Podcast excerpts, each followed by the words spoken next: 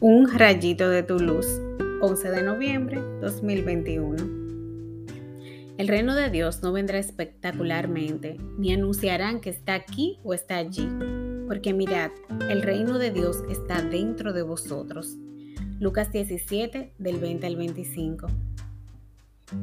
El reino de Dios está dentro de nosotros. Cuando permitimos que Jesús entre en nuestras vidas y lo llene todo de su amor, lo transmitimos a los demás de esa misma manera.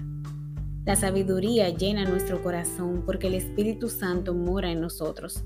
Ella renueva el universo sin cambiar nada porque va a lo más profundo del ser. Los cambios interiores se reflejan al exterior y debemos construir hábitos de ciudadanos del reino.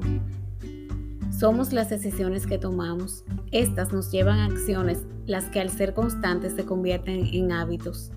Nuestros hábitos reflejan al reino que pertenecemos. Hay miedo, discordias, chismes, maldad, hipocresía, corrupción, etc. en el reino de Dios? Definitivamente no.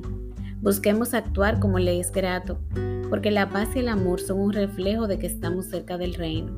Pidamos la sabiduría al Señor para actuar como ciudadanos del reino. Oremos. Señor, Perdona las veces que me comporto como infiltrada en tu reino, dando mal testimonio de vida.